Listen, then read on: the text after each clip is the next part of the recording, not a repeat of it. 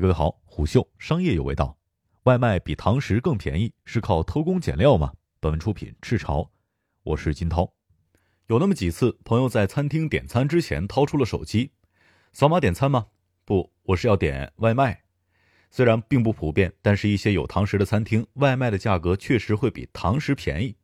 你在餐厅里边点外卖，选自取或者是点个原地外卖，相当于打了个折。如果你有外卖的月卡，那效果更甚。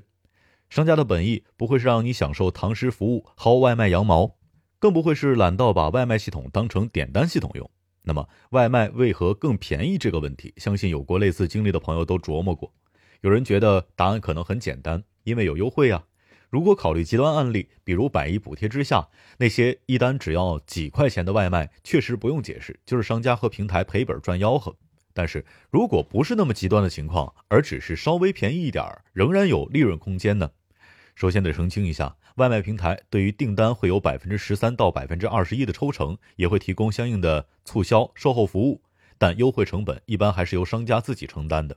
而且也有一些餐厅在不考虑非日常优惠活动的情况之下，仅看日常折扣、领券或者是满减，外卖也比堂食便宜。对此，最常见的解释是偷工减料。如果打开知乎，会看到很多人愤怒地晒出了自己的订单，指责这一单外卖看起来就不像话。此外，虽然这个话题热度并不高，但是也有一些评论和文章称偷工减料是外卖便宜的主要原因。但总体来说，这种质疑是缺乏根据的。如果所有的外卖都缺斤短两，那早就没人点外卖了。首先，纯外卖档口另算，对于堂食餐厅为了抠一点小利而自砸招牌，并不划算。我们不排除有一些餐厅确实存在外卖爱省的现象，但是这种现象即使存在，也不能作为一种解释。省，尤其能够被顾客察觉的省，对品牌的伤害不言自明。纯做外卖的档口开店成本低，趁着热度赚一波快钱跑路，用这种做法可以理解。而对于有堂食的店来说，花大价钱盘下店面、装修改造、打磨品牌，沉没成本是非常高的。在这样的情况下，因为一个外卖把招牌砸了，并不是什么理智的行为，在餐饮行业也绝不普遍。一个堂食餐厅觉得外卖平台太黑、利润太薄，或者是麻烦太多，而不开外卖，或者在平台消极经营，这种情况比外边做外卖跟顾客耍滑头合理的多，也常见的多。对于常人来说，花个二十万、三十万搞个小餐厅，然而却指望两块、三块的从外卖里省出来赚钱，脑回路还是相当奇葩的。其次，外卖和堂食其实是两个操作流程，偷工减料本身就是一种错误的理解。有人说，看到优惠力度太大的订单的时候，商家可能临时起意把优惠空间省出来，也是对餐厅出餐流程不理解的结果。如果不是店主自己经营，或者是夫妻店模式的一人两人档口，负责外卖出餐和打包的都是普通员工，工作模式就像是流水线工人，没那么高的主观能动性，给老板省材料。大家应该听过一个说法，同样是经营一天，老板自己在不在店里，利润能有多大的差距？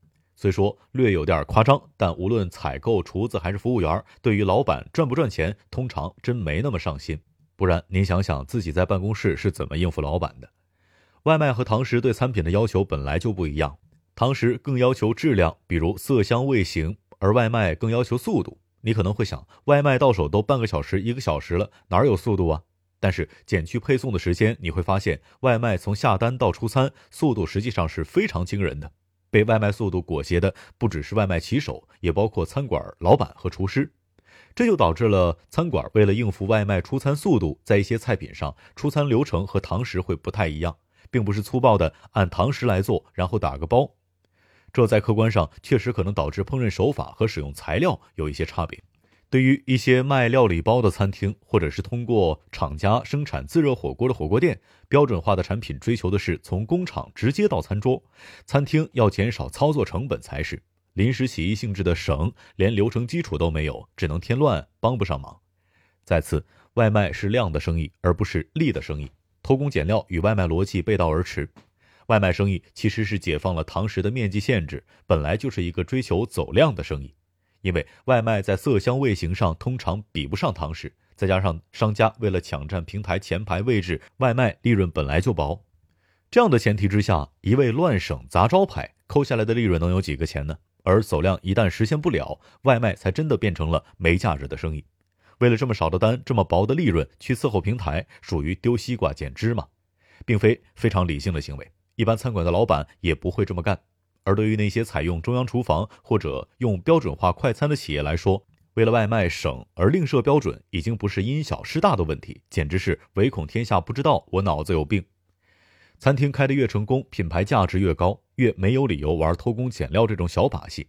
稍微有点年纪的听众，不妨回想一下，和九十年代相比，现在的餐厅把顾客当傻子骗的情况是不是少多了？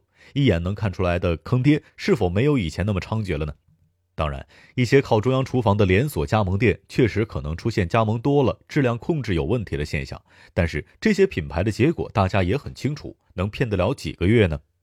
望京小妖在北京从几十家店收缩到只剩几家，就是眼前的明证。赚到第一桶金之后，大家追求的都是挣长钱、挣大钱。对堂食餐饮这种初始投入较高的行业来说，就更是如此。省出来的蝇头小利，并不是外卖比堂食便宜的原因。可能在某些餐厅的某些订单会发生捡芝麻丢西瓜的情况，但整体来看，这不是一个普遍存在的现象。知乎上闲聊此事的帖子也全部都是对个人经历的描述，没有当做论据的价值。那么，回到最开始的问题，外卖为什么可能比堂食便宜呢？具体问题还得具体分析。比如，在有些餐厅，外卖的出餐流程确实少了不少的成本。我们又要拿萝卜花来说事儿了。而包装和抽成带来的成本也比刷盘子要低，或者至少不比刷盘子高。这样的情况下，外卖有降价空间，当然就可以让一些利来争取销量以及平台的推荐位。与其探究外卖为啥比堂食便宜，还不如反过来问堂食为什么贵。除了大家都知道的各种乱七八糟的成本，堂食有一个难以改善的天花板，就是平效。食药监局的餐饮服务许可审查规范，普通消费者可能会比较陌生。但这里面有一些规定，其实是一直令餐馆老板苦不堪言的，尤其对于餐厅面积的种种限制。没有开过餐馆的人，容易想当然的以为一个前厅一个后厨，餐厅就开张了。实际上，在正规的餐馆里面，后厨是分为很多的区域的，比如凉菜和刺身都需要单独的空间，而这些空间还有最低面积的要求。最低面积又是怎么算的呢？要根据就餐场所，也就是前厅的面积来设置。多一点客人，厨房就得大一点。而且还不是一间厨房，是好几间。当然，一些餐厅因此放弃了果汁，更有一些餐厅干脆放弃了凉菜。实际操作当中，根据管理者的不同，当然也会有变化。但一般的餐厅为了合法经营，都有很多的房租要交在难以产生直接收益的后厨面积上。而反过来说，后厨面积的大小也限制了餐厅前厅面积的大小，也就等于限制了餐厅接客的上限。你可能会问：食药监局查得过来吗？当然查不过来，但是举报违法餐厅是有奖励的。专业的举报客进门一看，哦，你前厅长多少，宽多少，推算一下你后厨得有多大。凭借着自己提前对物业户型的了解，估计你能有几个区域。然后服务员来盘拍黄瓜，你明摆着厨房里没有凉菜间的面积，这拍黄瓜敢给他上吗？如果你上了，恭喜，结果罚款五万，停业十天。餐饮举报一般来说有百分之十的奖励给举报人，所以民间大臣是乐此不疲的，最好不要有侥幸心理。这就导致了一个结果：就算餐厅再火，排队再长，但一天的时间是有限的，翻台率也终归是有限。资本市场常说线下餐饮业天花板低，至于天花板在哪儿，法律法规里都写着呢。但外卖的出现稍稍改善了这一状况，接客数量不受限于前厅的面积，使餐馆的效率得以突破曾经的瓶颈。简而言之，外卖对餐饮评效的提升是质变级别的，在一定程度上改变了餐饮业盈利的模式。这也是外卖能够比堂食更便宜的基础，因为在理论上，外卖的效率可以比堂食更高，成本自然也就更低。当然，外卖资源同样也是有限的。网络世界虽然不会限制你的面积，但网络世界本身的面积它就也是有限的。如果想在平台上得到更多推荐的机会，被消费者在列表顶部轻松找到。餐厅就要重新适应外卖平台的竞价规则，而竞价本身就是一个极度内卷的事儿，不提也罢。在竞价之外，还能在外卖平台拉客的要素，除了本身餐品的品质，当然就是优惠力度了。而这构成了外卖便宜的动机。外卖便宜不仅在直观上对消费者的吸引力提升，方便外卖走量，在客观上也迎合了平台的展示和推荐逻辑，节省了餐厅的竞价费用。既有成本低的基础，也有走量宣传的动机。一些餐厅会把外卖设得更便宜，也就能完全理解了。毕竟在外卖平台上，价格可以算是跟销量最正相关的数据，没有之一。此外，还有一个原因，就是在于外卖降价的空间是很明确的，但堂食则不。简单来说，外卖的成本便于计算，先确定打包盒什么规格、多少钱、多少克肉、多少克菜、几个丸子，装成看起来多、吃起来不少的样子，几乎就成了个标品。塑料膜、汤的损耗、油料配比之类，都可以算出大差不差的数。外卖做得好的餐厅，每天成本多少，赚多少钱，是当天就可以算出来的。而堂食不行，除了最大的大头房租和人力，以及比较明确的食材成本，其他乱七八糟的成本因素太多，大到醉酒打架，小到卫生纸、洗手液，不太大的餐厅干脆算都懒得算了。当然，这里并不是在分享一个做外卖血赚的逻辑，实际上考虑到抽成、竞价以及单设流程，做外卖成本也很高。比如优秀的堂食餐厅，能靠外卖赚到大钱的非常少。在外卖行业最容易赚钱的，还是那些两三个人就能经营卖简餐和料理包的档口。聊这么一个意外的话题，其实还是希望大家多关注疫情阶段以及后疫情阶段线下餐饮的生存。众所周知，由于各种因素，餐饮去年开始的日子实在是比较惨。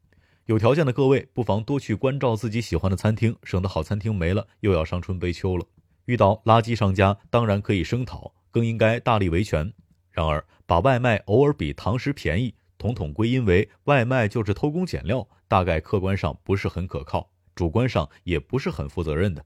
聪明的人总会尊重厨师，对餐馆多一些尊重和理解，我们平常也能够吃得更好、更安全，不是吗？商业洞听，虎嗅商业有味道，我是金涛，下期见。